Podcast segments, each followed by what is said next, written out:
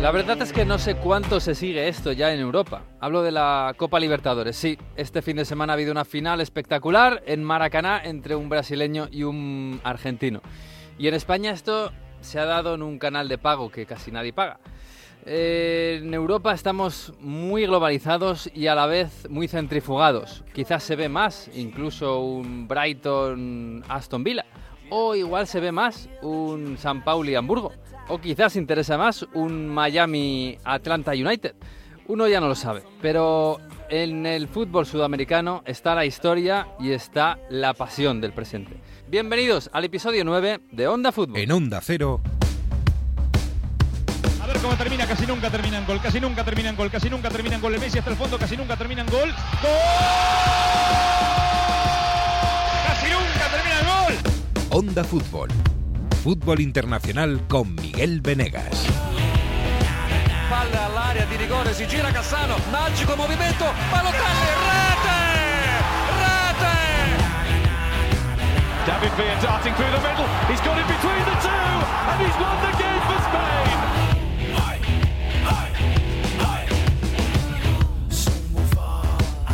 Pues aquí estamos, ya se ha acabado Halloween, ya estamos a punto de llegar a la Navidad y el fútbol sigue atropellándonos con todo. Ya tenemos otro finalista, de- otro finalista, no, otro campeón. Eh, felicidades a Fluminense, por supuesto, que va a jugar el Mundial de Clubes contra el Manchester City, el León, el Al Hilal, el Auckland City, el Al Ali y creo que no me dejo ninguno por ahí, por el tintero. Hola, mm, Jesús López, ¿qué tal? Muy buenas. Hola, ¿qué tal? ¿Cómo estáis? Pues muy bien. ¿Tú cómo estás?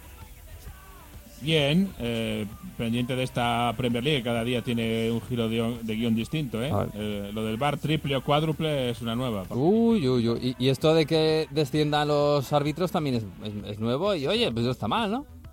Está la cosa calentita, sí. Sí. Alguno ha hecho, a- alguno en el bar esta semana ha hecho méritos para que lo desciendan también a Championship. Sí, a, a ver si vamos a empezar a ver ahora un montón en la Championship. Iba a decir subir el nivel, de, bueno, o bajarlo, no lo sé. Sí, uno nunca lo sabe. Hola Mario Gago, ¿qué tal? Muy buenas. ¿Qué tal? ¿Cómo estáis? ¿Cómo habéis pasado el fin de semana? ¿Se os ha hecho corto o como un partido de la Juventus? Ay, Es que ya son muchos partidos de la Juventus, Mario. Es que, y, y todos igual. Eh, se me ha hecho corto mucho. corto mucho, sí, corto muchísimo. No sé. Yo pensaba que cuando llegaran Kiesa y Blaovic esto se- pero no. No, no. En fin. Hola, Manu Terradillos, muy buenas. ¿Qué tal? ¿Cómo estáis? No sé si deciros hoy bonjour o guten tag. Ay, ¿Te vamos a hacer especialista en cruzar la línea Maginot? ¿O especialista en problemas alsacianos o del Sarre? Estás ahí entre Alemania y, y- y Francia. Bien, ¿no? Comunicaciones fluidas. Sí, bueno. eh, hemos olvidado mucho ya el alemán, ¿eh? Sí. Lo, lo- chapurreamos, pero entenderlo ya es otra historia. Pero bueno, Sí. nos, nos apañamos. Algún día contará Manu Terradillos en antena cómo son las discotecas de Berlín, pero las- lo contará otro día, que, que hagamos otro tipo de podcast. Eh, en fin. Bueno, Mario, que has estado, claro, has estado este fin de semana pendientes de la gran final, la Libertadores, que enfrentaba, como suele pasar, o como solía pasar, a brasileños y argentinos. Yo sé que tú has pasado algún tiempo por allí y, claro, al final, bueno, ganó quien tenía que ganar o quien era favorito para ganar, pero es verdad que por afinidad quizás en España estábamos un poquito más con Boca, ¿no? Con el que iba eh, como menos favorito.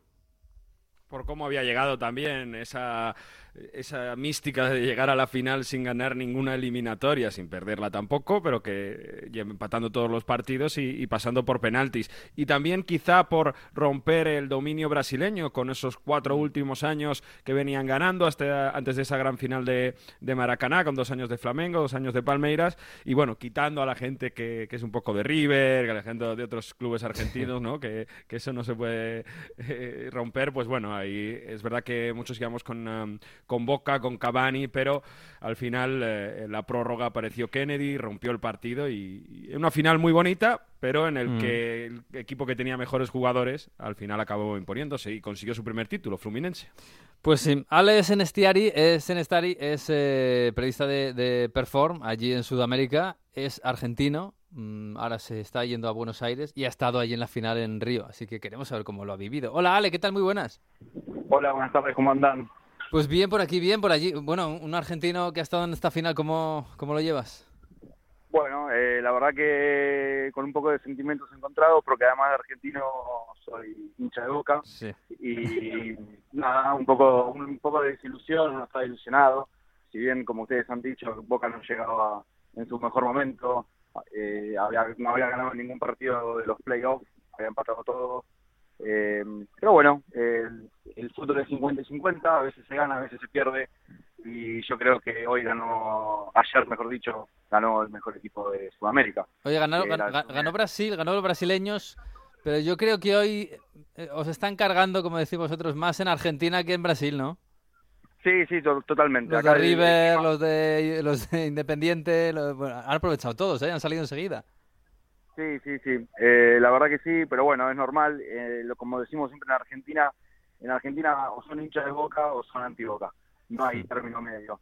Eh, y después acá en Brasil, si, si bien en la previa se vivieron un par de días un poco movidos, con muchos incidentes, ya después se fueron calmando un poco las aguas y, y nada, hay mucha fraternidad también entre los hinchas eh, aquí. Ya. No hubo cargadas, en el día de hoy ya no hubo incidentes de ningún tipo. Si bien hubo un banderazo de los hinchas de Boca acá en, en las playas de Copacabana, no hubo ningún tipo de incidente y la- afortunadamente todo pudo desarrollarse en paz. Bueno, por pues... poner contexto, mm, Miguel, eh, Sí, sí. decía los de Independiente, ¿no? Eh, Independiente es el club con más Copa Libertadores que tiene con siete Libertadores.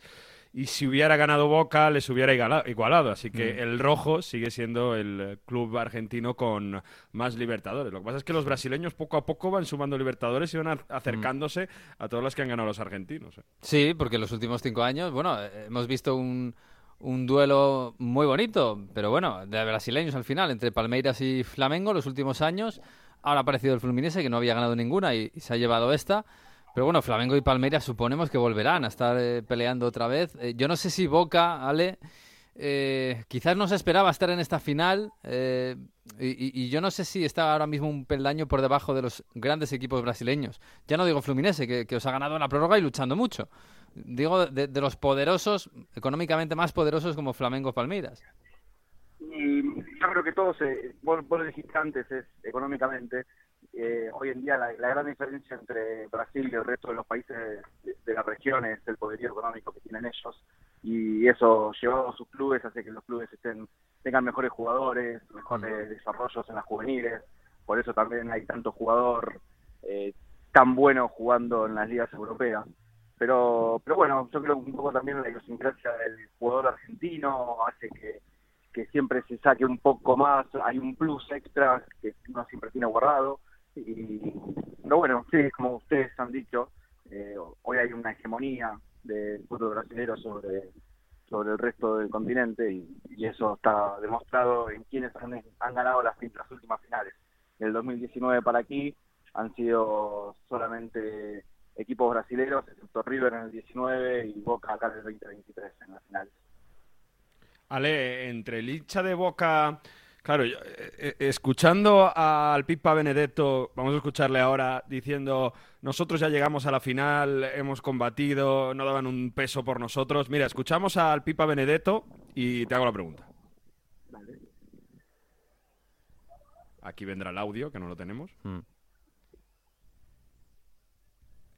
Bueno, pues decía, ¿no? Decía, dice aquí el Pipa Benedetto, nadie daba un peso por nosotros y hemos llegado a otra final. Eh, eh, el hincha de Boca, aunque tenga otra final perdida después de, lo que pasó contra River, después de que al final ya son muchos años sin, sin conseguir la, ansiada séptima, ¿se va con orgullo de Río de Janeiro de haber competido contra Fluminense? Eh, yo creo que sí, yo creo que el hincha de Boca está orgulloso de su equipo y orgulloso de su hinchada sobre todo. Eh, me dijo ayer Chiquito Romero también en zona mixta diciendo que, que Boca estaba donde estaba y es lo que es gracias al hincha de Boca.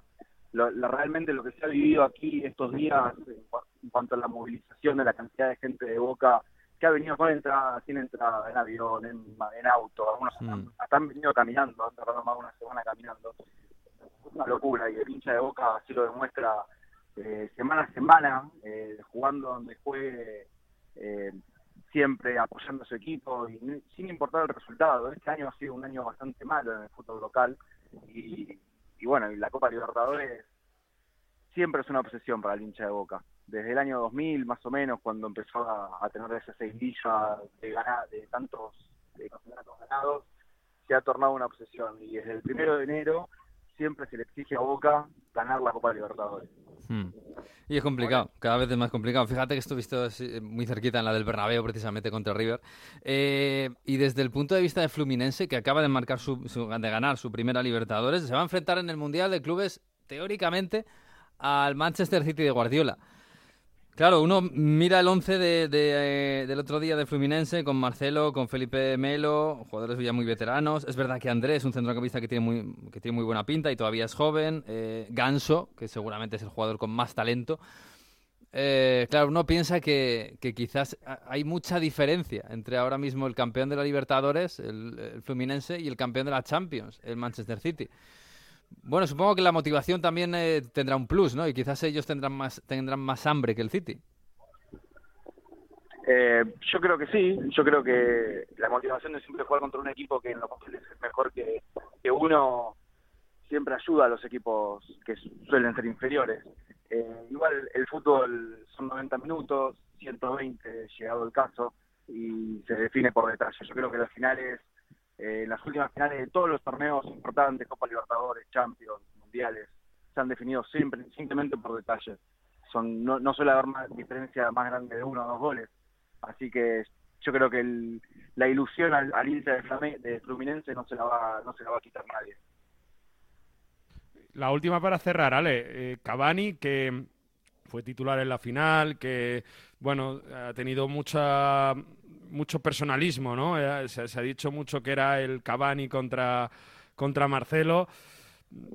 Quizá, no sé si se esperaba más rendimiento y, sobre todo, bueno, tiene todavía bastantes meses de contrato, pero ¿cómo ves su andadura en Boca? Todavía puede dar mucho más. Él dijo en la previa del partido que era el partido más importante de su vida en toda la carrera que tiene. ¿eh? Y, y con 36 años ha jugado partidos. Sí, sí, eh, Cavani yo creo que está en momento de adaptación. Tema que el, proceso de adaptación lo, fue llevando a medida que iba avanzando Boca en la Copa Libertadores, y es uno de los torneos más difíciles del mundo. Eh, el Cavani tiene el apoyo del hincha de Boca, el, hincha de Boca no, nunca lo va a criticar. Eh, el acto de amor que, ha, que, muestro, que ha mostrado por su Boca en su llegada al club, teniendo tantas posibilidades de elegir irse a jugar a donde él quería, eh, eso el hincha de Boca nunca se va y, y bueno, quedará en él. Eh, ayer de ayer tuvo que salir por una molestia muscular, obviamente que, que el tiempo nos pasa a todos por encima y, y él sabrá hasta dónde puede llegar. La exigencia que demanda jugar en un equipo tan importante como Boca es muy alta, está al nivel de un club europeo y, y él sabrá hasta dónde puede. Y estoy seguro que una persona tan competitiva como Cavani, el día que él se dé cuenta de que no puede estar, no estará. Así que yo confío, confío en él y creemos en Argentina que si él decidió dar este paso al fútbol argentino, que es un fútbol tan físico y tan competitivo, eh, es porque él se sabe en condiciones de poder desarrollarlo. Pues lo veremos, la verdad es que nos da pena perder a un jugador como Cavani que ha sido tan tan tan grande y, y sigue, sigue, teniendo una calidad espectacular. Eh, pues nada, Ale, que te deseamos un, un buen viaje de vuelta, eh, que, que, la derrota pase cuanto antes y que vendrán otras oportunidades. Y te mandamos un fuerte abrazo. Bueno, les agradezco mucho esta oportunidad y un fuerte abrazo para ustedes también. Hasta luego, chao. Que estés bien, Ale. Hasta luego. Chao, chao. Bueno, pues el Fluminense en teoría es el, como digo, el gran rival del Manchester City el próximo mes, de, dentro de nada, dentro de un mesecito que se va a jugar esto en Arabia. ¿Dónde se va a jugar el Mundial de Clubes? Sí, efectivamente, en Arabia Saudí. Eh, Jesús, yo me imagino que el City no está muy preocupado con, con, el Mundial todavía, ¿no? Hombre, pues no, no parece que sea enorme preocupación. Creo que son 15 años, a lo de memoria, eh, sin que el equipo eh, sudamericano le gane europeo en, en, el Mundialito de Clubes. De hecho, en el último recordarás que eh, el equipo sudamericano se quedó en semifinales Hmm. mm. y fue el Al-Hilal el que llegó a la final contra el Real Madrid, que había en Rabat eh, una legión de aficionados brasileños que habían viajado para esa final. Resulta que el, el Fluminense estaba jugando el tercer y cuarto puesto en, en otra ciudad, no recuerdo ahora en dónde. Mm. Pero vamos, fue un, Flamengo, una, sí. una faena bastante grande para ellos. Sí, sí, sí, sí. El último ganador, así ya por, por concretar, Corinthians en 2012, contra el Chelsea 1-0. ¿Contra el Chelsea de Benítez Sí, puede ser? de Benítez. A mí me suena. Benítez luego jugó, eh, creo, en el Inter que la ganó contra el contra un africano que no me La acuerdo. fecha, porque Benítez ese año llega, eh, yo diría que en enero, eh, después de, o finales de diciembre, no recuerdo muy bien, Mm. que al final acaba ganando la Europa League y acaba eh, metiéndose cuarto en, en- en la Premier ese año que era estaba bien complicado. Mm. Sí, eh, en los últimos años hemos visto a equipos japoneses, el Kashima contra el Madrid, llegar a la final. Hemos visto a- al Al Hilal el año pasado. Eh, hemos visto, yo creo que vimos a un africano también. En fin, que, los deberes de los sudamericanos también es llegar a la final, ¿eh? no son enfrentarse al europeo. Pero bueno, em, bueno, en Europa este fin de semana teníamos un cartel bastante chulo, bastante bonito. Em, Teníamos un cartelazo en Alemania que mandamos para allí a Manu Terradillos, que se cogiera el, el AVE París, eh, París mm, Dortmund y, y madre mía, Manu, vaya partido que pronto se nos cayó el Dortmund, el Klassiker, el Dortmund Bayer. Oye, este aguantó un poquito más porque recuerdo que comenté otro en abril y marcó el Bayern en menos de 25 minutos tres goles. Sí, el debut de Tuchel en el Bayern fue aquel. Exacto, exacto. Y en este, bueno, pues fueron dos goles en 10 minutos. Eh, un partido sin, sin ninguna historia. 0-4 ganó el Bayern, eh, muy superior en todo. Eh, el centro del campo, eso que no estaba Kimmich, Goretzka estuvo muy bien. por las bandas Coman y Sané estuvieron muy bien. Y el que estuvo excepcionalmente bien, Harry Kane, que ya me ha dicho Jesús que hay que decir Huracán Kane, que marcó un hat-trick, que marcó un hat-trick y que casi le, bueno, le, le puso dos goles en bandeja a Musiala que no supo aprovechar. Eh, pero dos goles de dejarle al media punta alemán solo ante, ante Kobel, ante el portero del Dortmund. Y bueno, pues un, un Dortmund que no pudo parar esa avalancha en ningún momento. Y, y Harry Kane que suma, creo que son 15 goles y 5 asistencias en, en 10 partidos, ¿no? Sí. En la Bundesliga, es decir, que participa en dos goles en cada partido. Sí, es una barbaridad. 10 partidos. Es verdad que está aguantando ahí el Leverkusen con un Grimaldo también espectacular. Está con 28 puntos. Es que el Leverkusen eh, lo ha ganado todo, menos el partido del Bayern que lo empató. Y después a dos puntitos está el Bayern, eh, con toda la crisis del Bayern, porque el Bayern siempre tiene líos y tal, y está ahí. Y el Dortmund está ahora mismo a 7 puntos del Leverkusen, empatado con el Stuttgart. O sea, el Dortmund, en una temporada en la que los resultados le van saliendo más o menos, es un equipo tremendamente irregular.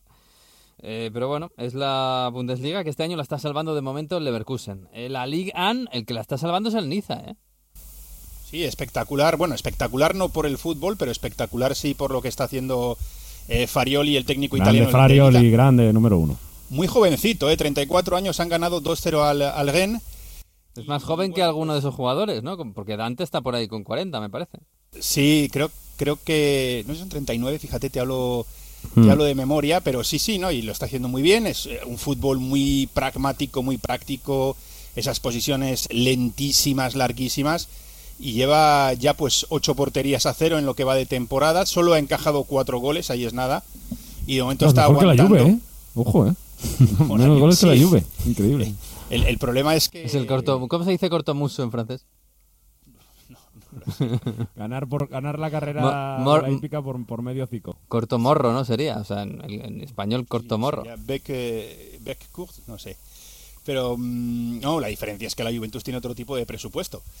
Eh, y de Bueno, momento, bueno. bueno, pues eh, aguantando ahí, aguantando en cabeza al, al PSG, que bueno, pues sigue, sigue sacando sus partidos. Esta vez sí, fue el, fue el viernes que ganó 3-0 al Montpellier. Bien, sin mayores dificultades, goles muy bonitos, aunque no marcó Mbappé, que Mm. tuvo uno de esos días en los que de repente falla todo y no se sabe muy bien por qué. Y el Niza, pues bueno, ahí eh, aguantando en cabeza y, e invicto después de 11 partidos en la Liga. Mm, Tiene un mérito tremendo, Miguel, después de ganar. ¿eh? después de ganar en París, mm. eh, después de ganar en Mónaco y después de ganar en casa al Olympique de Marsella. Para que os hagáis una idea, solo tiene la licencia UEFA Pro de entrenador desde septiembre de este año.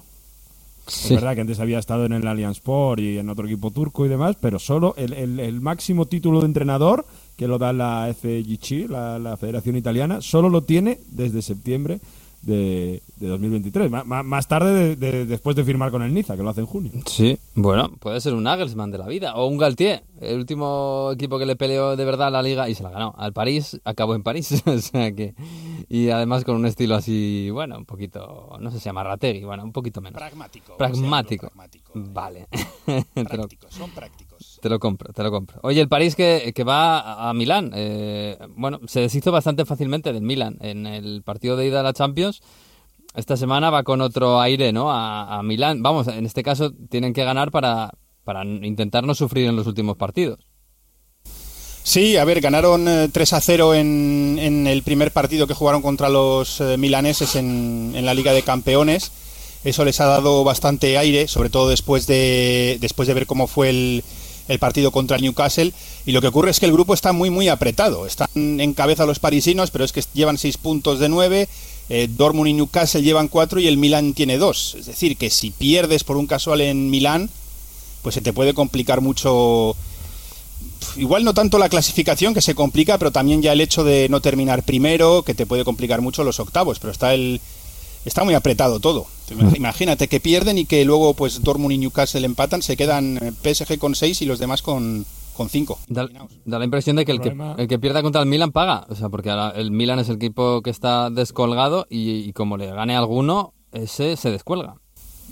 Sí, pero dice Manu, como pierda, es que el Milan ya como pierda contra el París está, Está fuera. sentenciada. Mm. Además, en, en la racha de tres derrotas y un empate con la que llegan con silbidos en San Siro, que luego escucharemos a Pioli, perdiendo en casa 0-1 con Udinese, con el equipo totalmente desnaturalizado, con Rafa Leao, que se le ha dado eh, la fase de capitán, el brazalete de capitán, y, no ha servido para que tampoco esté más centrado y, y- y sea determinante para que se eche el equipo a las espaldas con el tema Pulisic que llega, pero bueno, llega justito. Eh, en defensa, los errores que se cometen.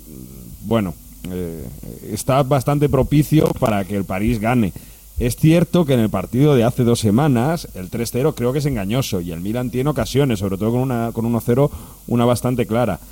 Pero claro, es que el Milan es un equipo que, que no cierra los partidos como le pasó en Napoli que, y que se viene abajo físicamente y mentalmente. Contra Mbappé y compañía, pues yo creo que es complicado sacar algo. Y, sobre todo lo que digo, ¿eh? Pioli la cuerda floja. Bueno, pues lo veremos. Es el partido seguramente el más bonito, el más eh, el que más cartel tiene de este próximo martes en la Champions, eh, que es una jornada calcada, pero al revés a la anterior jornada. Así que lo veremos. El 3-0 de la ida en París, pues veremos qué pasa en San Siro. Por cierto, Manu, eh, ya te despido. Eh, eh, me dijiste el otro día que andas un poco preocupado porque eh, Francia no está colocando los, los derechos de retransmisión eh, no ya al extranjero, sino la- a, a las plataformas de, de la propia Francia. ¿Qué pasa? ¿Que nadie quiere comprar la liga, la liga francesa o qué? La liga quería venderlos eh, y superar los mil millones. Es como la, la cifra que se han puesto ¿no? de, de récord. Eh, hicieron una primera llamada en la que básicamente lo que pretendían eran unos 800 eh, para re- las retransmisiones en Francia y unos 200 fuera. Y lo que ocurre es que nadie ha, nadie ha dado el mínimo que ellos pedían. Es decir, se hace una subasta, pero nadie ha alcanzado ni el mínimo. Eh, Canal Plus se ha enfadado con la liga por bueno una serie de problemas que tuvieron en el pasado cuando hubo pues, toda esa problemática. No sé si os acordáis que se Con creó un Pro. canal nuevo. Sí, efectivamente, que está ahí metido Media Pro, que iba a pagar mucho. y Luego al final, eh, a los pocos meses, dejó de retransmitir porque no había conseguido, bueno, no, no, no habían conseguido rentabilizar el canal. Estaban muy, muy lejos. Entonces se han enfadado y han dicho que no pujan de momento. Y, y ahí están. Y, y luego, pues, un poco todo lo que hemos venido hablando. Mira, que esto sí te lo quería comentar. Eh, con todos esos problemas que hay de, de los aficionados, de partidos anulados, entonces, claro, hay un cierto riesgo, quieras que no, a la hora de comprar esos derechos y la imagen es muy mala. Y, te decía que lo que te quería comentar es el volviendo al partido del, del Dortmund y el Bayern. Ganó Mm. el Múnich en campo del Dortmund, Mm. eh, de goleada. Ves eh, imágenes en televisión de aficionados, uno del Bayern y otro del Dortmund sentados lado a lado, en algunos casos incluso amigos, hablando tranquilamente. El Bayern se queda a celebrar en el césped la goleada, porque claro, es el, su clásico, el clásico.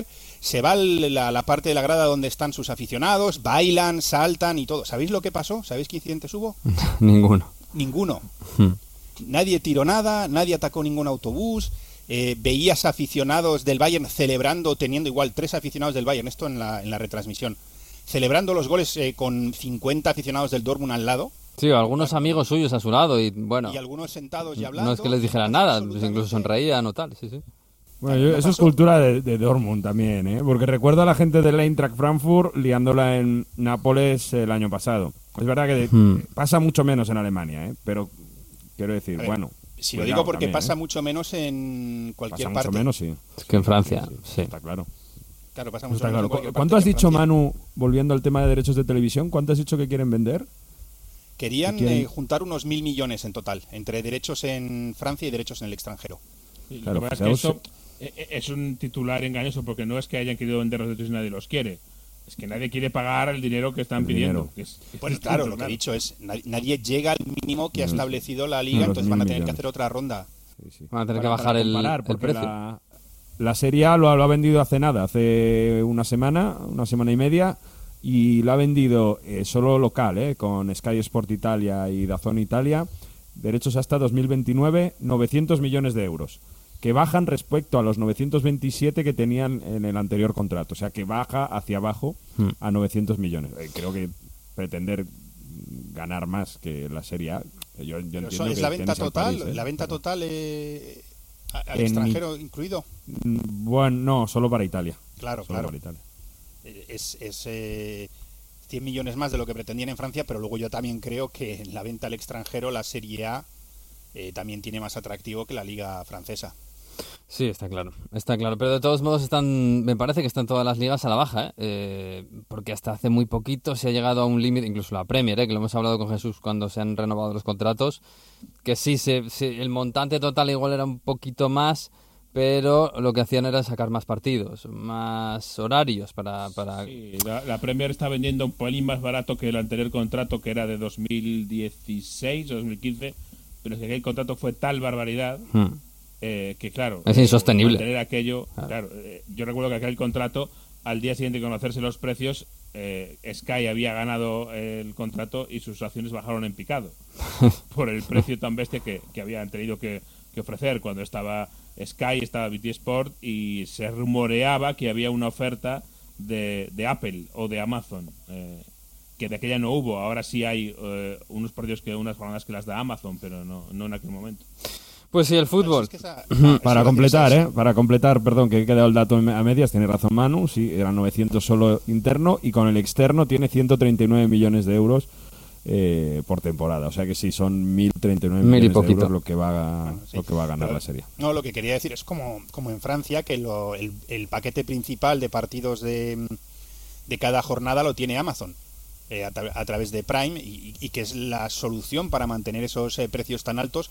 No es tanto rentabilizar el producto, sino que lo compren grandes empresas que lo utilicen Para pues, digamos, posicionarse. como- Hmm. Claro, pues para posicionarse o como marketing o para asociarse con, con las marcas de los clubes y, y luego en el fondo saquen los beneficios de otro, que es lo, lo mismo que Apple TV, que también pues ha comprado los derechos de la MLS y, Y lo mismo que ha pasado en España siempre con la Champions, que rentabiliza, rentabiliza, no se rentabiliza. Se rentabiliza a lo mejor a largo plazo si tú levantas la cadena, eres, mm, eres líder, etcétera, etcétera, etcétera.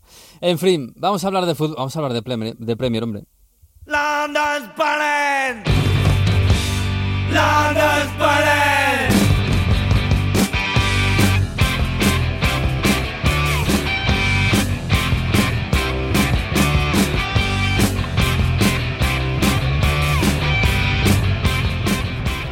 Bueno, Jesús, que lo último que ha pasado en la Premier, bueno, en la Premier, claro, nos queda colgando el partido del Tottenham, que lo han puesto otra vez el lunes, porque como no juega en Europa, pues claro, el líder no juega los lunes, queda un poco feo. Pero bueno, es así. Eh, es raro sí es raro. Derbi de Pochettino. El derby de Poch es verdad, es verdad. Puede ser, sí. El Tottenham, uy, vuelve al lugar del crimen, del buen crimen, ¿eh? Porque el Pochettino, si lo hizo mm, en algún sitio bien, es en el Tottenham, desde luego lo hizo francamente bien. Eh, de lo del fin de semana, no sé si empezar por el principio, eh, por lo de, por el final, mejor dicho, por lo del Liverpool en, en Luton Town, en este precioso estadio Kenilworth Road, por el que para entrar tienen que entrar los aficionados por los patios. que aeropuerto eh te, te- te digo Luton o sea que Sí. imagínate bueno, yo en el aeropuerto he estado. En el aeropuerto he estado. Y bueno, no tengo queja. He estado solo una vez. Te lo he contado alguna vez. Fíjate si, si será malo el aeropuerto de Luton, que hubo una vez un, un youtuber famoso eh, de Londres que se, se le ocurrió una broma que era eh, alquiló una parcela que estaba al lado del aeropuerto de Gatwick y puso unas letras gigantes que ponían Welcome to Luton Hmm. para que toda la gente que venía aterrizando se llevase un susto porque pensaba que estaba aterrizando en Luton en vez de en Gatwick y eso es una muy mala noticia. O sea, fíjate cómo va la cosa. Bueno, a lo mejor si vas a la zona norte te viene bien, es que depende, es que Londres es muy grande. Pero bueno, eh, el Liverpool. ¿Qué le pasó al Liverpool en Luton? O sea, 21 remates, eh, no consigues marcar. eh, Darwin Núñez parece que no le mete un gol al arcoiris, falla una puerta vacía, otra al palo, y llega el Luton y te mete una a la contra. Están a punto de perder el partido, y si no es por Luis... eh, em, Luis Díaz. por Luis Díaz, que precisamente que tenga que marcar Luis Díaz, tal y como está eh, el, el tema familiar de Luis Díaz, el Liverpool estamos hablando de una derrota. Sí, sí. Y mm, es un retroceso, un paso atrás en muchos aspectos, yo creo, este partido, porque llevaban eh, cuatro eh, victorias consecutivas, si no me equivoco, contando Copa también y, Europa, pero cuatro victorias consecutivas. Eh, parecía que Darwin Núñez empezaba a mostrarse mucho más eh, eh, incisivo y más eh, acertado en ataque, en la definición. Parecía que todo iba hacia arriba y este, este partido deja muchas eh, lecturas opuestas, ¿no? Y sobre todo, pues deja que tenías una opción muy buena de, de seguir ahí arriba y de estar cerquita del, o más cerquita del, del City, del Tottenham, y, y vuelves a caer y se quedan tanto Liverpool como eh, Arsenal un poquito ahora a cierta distancia. Así que sí, eh, mala- malas noticias para el, el renacer del equipo de, de Jurgen Klopp, esa reconstrucción de la que lleva Mm. hablando desde el mes de febrero por ahí. Eh, y hoy ha sido una mala historia, sobre todo por eso. Yo creo que la clave de este equipo, o buena clave, es lo de Darwin Núñez. Necesitas alguien más que tenga eh, eh, que tenga la posibilidad de ayudar a Salah eh, como goleador, que no puede hacerlo todo el egipcio, y, y Darwin Núñez hoy pues no ha, no ha estado. Pues eh, sí, seguramente. Un poquito de Darwin les habría ayudado seguramente a llevarse el partido incluso bien, porque el, el Liverpool atacó bastante bien. Y eso que ese centro del campo, a mí me sigue sorprendiendo que, que- que funcione el McAllister, Soboslai, Gravenberg, que son tres mediapuntas reconvertidos. Pero bueno, de- de- Eso es muy curioso, sí. o sea, porque de repente McAllister es, es pivote, es, es, es Fabiño. pues defensivo, sí, sí. Claro. Es tremendo, sí. Bueno, de momento, bueno, le funciona el día que, que- que mete goles. Em, pero bueno, el partido del fin de semana era el de St. James Park, que ya, eh, ya intuíamos que iba a ser una dura batalla para el equipo de Mikel Arteta y que acabó pagándola, porque ganó el Newcastle 1-0 con un gol que a mí me lo tienen que explicar. Eh, bueno, vamos a escuchar primero a Mikel Arteta porque estaba después del partido un poco cabreado. please ask for help because it's an absolute disgrace that this goal is allowed. It's an absolute disgrace. Why? Do you think it's? Because it's not a goal. For many reasons, it's not a goal. For more than one reason, at least, it's not a goal. And it's too much at stake here. We put so much effort. It's so difficult to compete at this level. And it's an absolute disgrace. Again, I feel embarrassed. I've been more than 20 years in this country, and this is nowhere near the level to describe this as the best league in the world. I Bueno, Mikel. Arteta cabreado por el gol del Newcastle que es, es en falta, pero yo no sé si que- yo no sé si esto es cultural, Jesús, de, de- de la Premier de Inglaterra, el- los choques, no lo sé. Pero desde aquí, desde España, parece una falta como un castillo. Sí, a mí también. Me ha sorprendido hoy leer a Gary Neville, por ejemplo, decir que a él le parecía que no era falta eso. A Eh, Gary porque- Neville. Sí, porque como que ya estaba eh, eh, agachado el defensa y entonces pone las... No es que esté agachado porque le ponen los brazos, sino que ya estaba agachado de antes. Bueno, lo, lo explicó y a mí me sorprendió bastante porque también veo una falta bastante clara. Es el, el, el bar, la jugada del bar del triple check, porque primero la pelota parece que se marcha por línea de banda antes del centro, tuvieron que chequear eso un buen rato, luego eh, en el centro, como dices, al segundo palo esa falta en ataque, luego si además de no haber hecho falta no había un rebote en la mano por ahí cerca, y por último, si no había fuera de juego porque el portero estaba un poco adelantado y, y podía haber eh, esa, ese fuera de juego que no había o yo no he visto una, eh, un plano demasiado claro. De, todos esos, esos checks o de esas posibles pegas al gol, obviamente lo de la falta es lo que más me llama la atención. Ha corrido mucho eh, el tema de, de la, del fuera de banda, la imagen, en la que hay una imagen en la que sí parece que el balón está fuera, la verdad. Sí, pero esas imágenes suelen dar mm, Sí. dan pie a equivocar al efecto óptico. No ¿eh? es conclusiva, no Claro. es conclusiva y yo estoy de acuerdo que ahí el VAR si no tiene, no ves clarísimamente el balón por fuera no puedes anular un gol. Yo ahí estoy de acuerdo, eh, Hmm. porque eh, claro. eh, O sea, yo si entiendo que Arteta se queja de, de la falta, ¿no? ¿O no? Se queja del gol en general, se queja de todo. Sí, de lo que más se queja la gente es de la falta y después del fuera también. Porque Ya. claro, eh, hay esa imagen que en la que parece que Hmm. la pelota ha salido por fuera. Bueno, Eh, pero sí, es, eh, y de todos modos, y con esto yo tengo que decir que yo creo que, el, que la victoria del Newcastle no es injusta, ni mucho menos. Fue un partido muy igualado, muy táctico, pero el que tuvo más ocasiones claras de gol fue el equipo local. Hmm. sí, yo creo que el, el guion del partido lo puso Eddie Howe, Eddie Howe, que siempre digo mal. Eddie Howe, el, el entrenador del Newcastle, le salió perfecto. Es verdad que a veces un poquito bronco, un poquito parado el partido, pero es lo que quería el Newcastle. Oye, y, y esta polémica ha tapado un poquitín que a lo mejor David Raya puede hacer un poquito más en el gol. Sí, sí, lo ha tapado, sí, completamente. desde. Porque quizás le- el balón le pasa un poquito por encima. perdone a David Raya. ¿Eh? Ya es raro que se le perdone, que ya es raro digo que se le perdone algo a David Raya, Ya. pero sí es verdad que fue tan grande la, la historia del bar que todo lo demás quedó un poco eh, diluido. Pero bueno, volverá durante, durante la semana. Yo siempre lo digo, todas las semanas lo decimos. eh, Mm. eh, Arteta se ha quedado con todo el mundo porque cuando fichó a David Raya dijo, bueno, sí, sí, viene David Raya, pero podemos rotar porteros perfectamente, incluso durante un partido podemos rotar porteros. Sí. No está rotado, el pobre Ramsdale no está O no, podemos rotar o no. Claro, o quizá no, y quizá juega Raya siempre. Es lo que está pasando. Bueno, pues a ver si le va bien a Raya, ¿eh? de verdad que nos vendría fantástico para la selección, pero es verdad que, bueno, está teniendo bastante presión y a veces lo está, lo está Y es pagando. verdad que, que se nota y yo entiendo la, la decisión de, fichaje primero y la alineación de, de Raya porque está, ha tras- transformado mucho la forma de sacar la pelota jugada con David Raya, Hmm. que a veces se le ve adelantándose casi a la zona de, de central o de, o de líbero. Entonces sí, evidentemente esto que está haciendo con Raya es que no lo puede hacer con Ramsdale. Con Hmm. lo cual es algo muy específico y viene por ahí. Bueno, eh, Arteta es de esta, de esta escuela, ya lo sabemos también, ¿no? Y ha Hmm. mamado en el City de, de Guardiola, o sea que obviamente Sí. sabe de lo que de lo que habla y sabe lo que quiere. Y por eso yo no me creo también lo de que Ramsdale vaya a volver, a no ser que, que David Raya lo haga muy mal, porque es que Ramsdale no va a hacer lo mismo que hace David Raya. No, desde luego.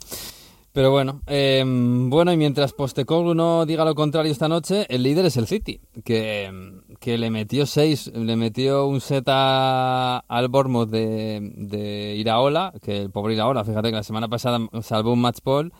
Eh, entendemos que caer en el Etihad es lo normal, que te metas seis, bueno, quizás no, pero bueno, que, que, que se salva la situación. Eh, pero lo del... Pero, pero, claro, son on- eh, 11 partidos, 6 puntos. Eh, Es Y el siguiente, y el siguiente eh, me parece que era Newcastle o no sé cuál era.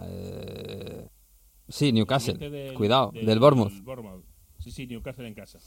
Lo tiene complicado ir que ahora, ¿eh? mantendrá, probablemente es que de- eh, el Newcastle en casa, pero el siguiente es contra el Sheffield United, que Hmm. es de los pocos equipos que está aún peor que el, que el Bournemouth, que tiene cuatro puntos y está de último.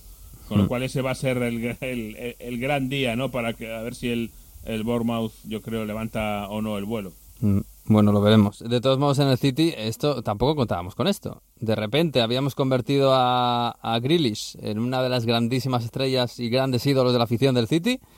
Y ahora a ver quién le quita a Jeremy Doku de esa posición, porque es el mejor. Es que podemos, es verdad que, que Haaland sigue teniendo los números, es verdad que Julián Álvarez se ha ganado su puesto en el 11, es verdad que Bernardo Silva es una pasada como juega en todos lados, pero el que se echa al equipo, el, el ataque a las espaldas es Jeremy Doku. Y esta, este fin de semana ha hecho cuatro asistencias y un gol. O sea, en todo ha aparecido él. Sí, eh, el Conde Doku, que además es que hay que recordar que es muy complicado llegar a este equipo de Guardiola y hacerte con un sitio rápido y con el protagonismo rápido. No, no- lo consiguió Haaland, pero Mm. eh, acuérdate de Grealish, lo que le costó Foden, que todavía no acaba de, de, eh, meterse del todo con los dos pies en el equipo.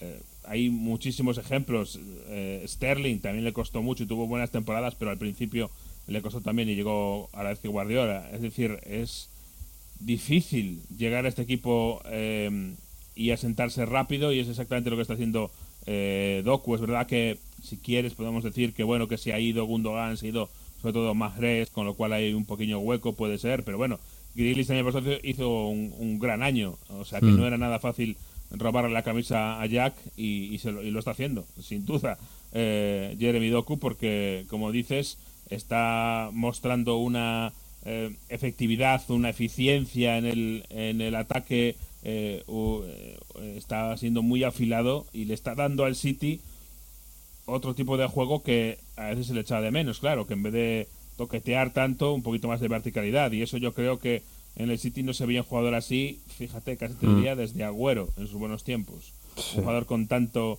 eh, tan afilado, tan, tan vertical, digamos. Mm. Sí, sí, sí, desde luego. Cuando arranca, a ver quién lo para.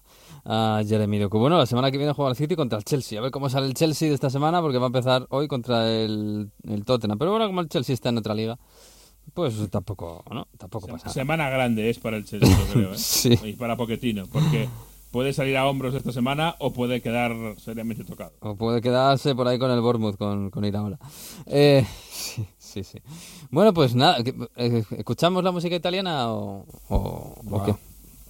Bueno, a ver, a ver Traigo- qué nos ponen. traigo hoy un con- Está- Tiene además trozos de un de una canción antigua mítica. Oh. Es una cover muy buena. O trazas de nostalgia en, en, Manuta- en, en Mario. Bueno, venga, va, vamos, vamos con Italia.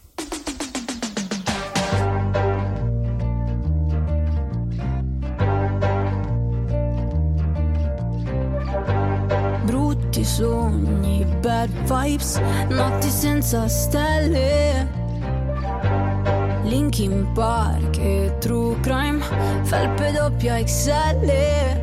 So che non sono facile, sai anche che è impossibile cambiare per me. Ma cambio sempre idea, dai prendere o lasciare, baby. Ti prego non lasciarmi, siamo sbagliati, più siamo perfetti. Ami la pioggia anche se non lo ammetti.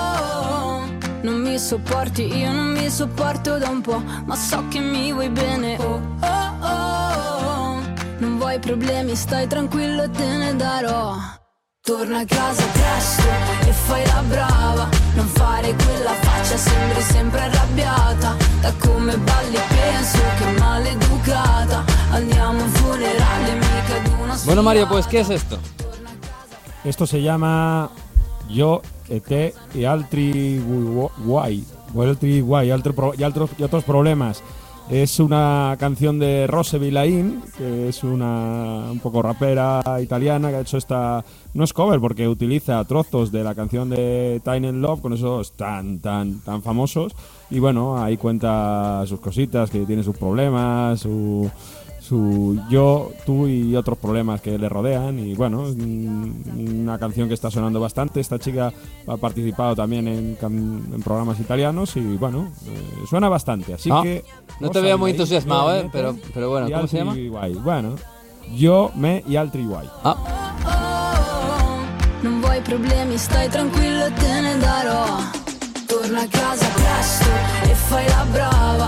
fare quella faccia, sembri sempre arrabbiata. Da come balli penso che maleducata. Andiamo a un funerale, mica ad una sfilata. Torna a casa presto, no. Che cosa non va adesso? Lo so. Balli fuori. Bueno, pues contigo y conmigo y con lo que queráis. Eh, eh, eh, eh, eh, Italia, esto de Italia se está quedando un poquito clasicazo, ¿no? Eh, Inter y Juve, cada uno con su estilo, cada uno con sus circunstancias, pero tiene pinta de que van a pelear los dos por el título, ¿no? Con la fecha puesta en el 26 de noviembre, Juve Inter. Entre medias eh, tienen que jugar la Juve contra el Cagliari. Luego tendremos el parón de selecciones. Y bueno, pues eh, con un Inter arrasando con con sus grandes eh, pro- con sus grandes estrellas como Sananoglu volviendo a anotar de penalti pero haciendo un pase fantástico para Darmian para, para que consigan ese penalti con el derribo de Muso en Bérgamo, la victoria da- del Inter ante Atalanta 1-2 y el segundo gol un gran gol de Lautaro Martínez, Golazo. un golazo. Mm. Y en un partido que no es nada fácil, ganar en Bérgamo, donde la primera parte pasa muy poco y sabe aprovechar pues primero esos talentos, esos trozos de talento y sobre todo de gestionar el partido y de, y de saber cuándo ir al ataque. Y eso Simón Inzaghi lo ha conseguido, lo ha conseguido con rotaciones, ha conseguido mantener a, a- a todos los que tienen que estar bien estando bien y, y ese es el gran rival a batir. Y la Juve pues todo lo contrario, ¿no? Que bromeábamos, ¿no? Con el partido de Florencia. ¿Cómo poder definirlo? es que, es que eh, yo, lo contábamos en los partidos de, yo creo que del mes pasado, cuando se lesionaron Kiesa y, y o estaban fuera. Bueno, pues entendías, salía como Iseken arriba y luego muchos centrocampistas, decías, bueno, pues están jugando a resistir y a sacar los puntos y bueno, ya llegarán los delanteros para subir el nivel. Bueno, han vuelto los delanteros y no suben el nivel. Yo, a lo mejor es que Alegre ha dicho, bueno, esto me funciona, voy a seguir así. El tema es que dice Allegri, dijo ayer Allegri después del partido, que hay determinados encuentros que tienes que jugarlos así. Ir a Florencia y jugar de tú a tú a la Fiorentina cuando es un equipo que construye muy bien, que juega ofensivo, que crea ocasiones, pues no le hubiese salido muy bien. Así que Contra el Cagliari, la- entonces la semana que viene esto mejora o como yo es para, Bueno, para ellos- tenerlo en cuenta, ¿eh? que, por, por ejemplo, el día de, de Verona en casa, el equipo eh, construyó algo más. Entonces ahí Allegri piensa que, bueno, se ganó 1-0, pero se podía haber ganado bastante más. Y es verdad que tiene Sí, es los verdad, es goles anulados y demás, pero que estos partidos cuando se necesitan, pues a encerrarse atrás después del gol en el minuto 10. Tiene la mala suerte a Fiorentina que, que Martínez Cuarta, que es un gran defensa, no está fino, permite el gol de Miretti, el, el chaval de 20 años, y luego todos atrás. Y además, de, de- de estar todos atrás, sufrir sobre todo la primera parte más del 73% de posesión, pues eh, de, aguantar con los tiros, de que Nico González no está fino porque tiene una ocasión dentro del área y la tira bastante centrada, pues la más clara que podía haber sido el tiro de falta de Viragui, pues Chesney vuelve a sacar su mejor nivel y, y hace un paradón por la escuadra. Es, es tremendo, ¿no? Pero como una Juve se encierra para sacar el, el- el partido y muchas voces, pues muchos editoriales dicen es un atellamento, es una táctica, es una forma de jugar de equipo que se tiene que salvar, de ir a encerrarse a casa de la Fiorentina. Pero es que son seis partidos recibidos, seis partidos consecutivos sin recibir gol, cuatro victorias seguidas. Eh, bueno, el, el Niza de, de Farioli ha recibido menos goles, sí, pero son seis goles recibidos, es la mejor defensa de la liga junto al Inter. Y, bueno, pues eh, ahí está, a dos, solo, a dos puntos solo de los Nerazzurri y ya sacando cuatro unidades de ventaja al Milan y Mm. cinco al Napoli. Sí, porque el Milan y el Napoli no acaban de carburar, están siendo muy regulares. Como la Roma, que, que la Roma ayer le gana el Leche en un milagro en el tiempo añadido remontando el partido. Pero me- y menos mal que lo ha hecho porque si no la Roma estaría ahí en, en mitad de tabla en tierra de nadie. 17 puntos, fíjate que está por encima el Boloña, que Mm. ha tenido otra victoria más, pero en la Roma hay un cabreo tremendo con, bueno, Mourinho salió en la previa, arremetió contra la Serie A por los horarios, contra la sociedad, contra el club porque no dice que no tiene cambios suficientes, que cuando se lesionan eh, está súper, eh, la plantilla súper corta, Ya, Bueno, al final Mourinho, todo mal porque que, sí, que está entrenando a la Roma con una delantera formada por Lukaku y Dybala, entre otros, eh, se queja de que no tiene equipo. que hable, Sí, que hable con Spalletti. Por, por el centro del campo, ¿no? Sobre todo por, por eso. Pero fíjate cómo está el clima que silbaron el himno de la Serie A antes de- del partido. Pero déjame volver sobre el Milan, aunque hablábamos antes con Manu de esa situación muy mala, porque el Pioli out, el hashtag Pioli out está volviendo de moda y, y y de una forma de una forma casi general después de los silbidos en San Siro. Yo no recuerdo una unanimidad tan fuerte a la hora de, criticar a Pioli. Es que son sobre todo los partidos en casa que dos partidos dos derrotas en casa seguidas contra la Juve contra el Milan la, la, cómo el equipo no juega nada cómo los días grandes contra la Juve contra el Inter se viene abajo en Champions tampoco carburan bueno eh, Pioli eh, pide perdón entiende los silbidos y dice que solo les queda mejorar mira I tifosi, i tifosi ci hanno sempre sostenuto, se stasera ci hanno fischiato e mi hanno fischiato hanno le loro ragioni, credo che siano, che siano, siano, siano giusti i fischi per il tipo di partito che, che non siamo riusciti a fare. La verdad que al Milan tiene ese partido contra el París donde se puede quedar fuera de Champions, luego tiene que viajar a Leche de- antes del parón y luego Fiorentina, Dortmund, bueno, Eh, yo te decía cuando se enfrentaron Milan y Napoli, digo, veo complicado que este año los dos técnicos de estos equipos acaben la temporada. Eh, Pues a ver si se comen el panetone, ¿no? Pero sí, sí, sí, a ver qué pasa. Porque el otro equipo que te decía que, bueno, este fin de semana ganó, tenía derby de, de la campaña contra la Salernitana, 0-2. Buenos goles de Raspadori con un pase fantástico de Lobotka y una muy buena acción de Elmas en el Arequi de, de Salerno, pero el equipo es que no juega, no crea, no, no mueve el balón como otras ocasiones. Y esto Nápoles pues es lo que más molesta, no tanto que estén eh, lejos de, de- ser el equipo líder, dominador y que, como decía, están a cinco puntos de la Juve y sobre todo a siete del Inter, ¿no? Pero es que cabrea, o, o- no que cabrea, pero sí hay una preocupación fuerte porque se juega de una forma muy diferente que hace solo unos meses de lo que construyó Spalletti precisamente que decías. Y para demostrarte el clima que hay con Rudy García y sobre todo cómo Rudy García responde a las ruedas de prensa en Nápoles, hay un cabreo, un clima de tensión, esto es prepartido, pero Rudy García le dice que, bueno, empiezo, el periodista le pregunta a Rudy García, son siete puntos de ventaja contra el Inter, hay que empezar a pensar que es imposible luchar por el Scudetto. Y Rudy García se cabrea, dice, tú siempre me haces demandas ofensivas, siempre preguntas ofensivas, y se enzarzan diciendo, decir que estás a siete puntos de la cabeza es una pregunta ofensiva. Sette punti dall'Inter significa già essersi arresi? Perché è sempre offensiva, diciamo, la sua domanda. Questa è offensiva? Ah, no, non lo so. Siamo, Cioè- siamo a pochi passi di tornare in vetta. No? Cioè, Cioè, sette punti dall'Inter, io le chiedo, sette punti dall'Inter, lei la legge offensiva? Che, de- che devo rispondere? Perché visto che ho risposto male, ho capito male forse.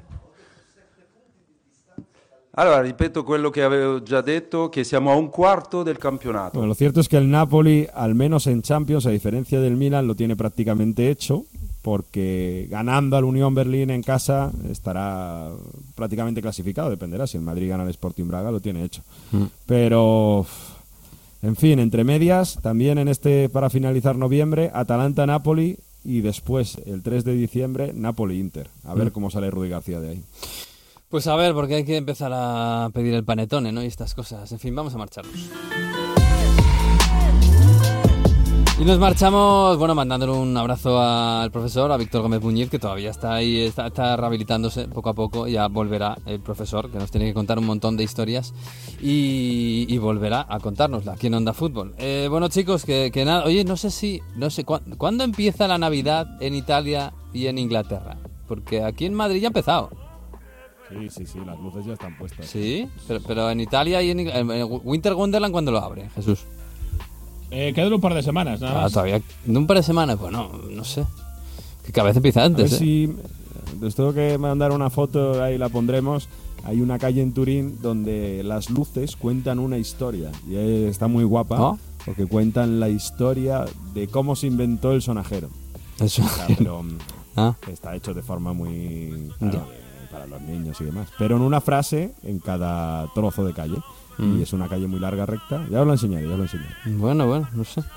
Hemos salido de Halloween y hemos empezado la Navidad ya. En fin, bueno, chicos, pues nada, la semana, uy, la semana que viene tenemos Derby de Roma y tenemos un bonito City-Chelsea. que ver- No, sí, City-Chelsea, que veremos cómo sale, porque esto puede salir de cualquier forma. En fin, cuidaos, ¿eh? Un abrazo. Buena semana, chao. Chao, chao, chao. Y nosotros nos marchamos hasta la semana que viene, como siempre. El próximo lunes volveremos aquí con el episodio 10 de Onda Fútbol. Hasta aquí el 9. Disfrutad de la semana, disfrutad de la Champions, de las compras de Navidad, se ha empezado ya, de lo que sea. Un abrazo. Adiós.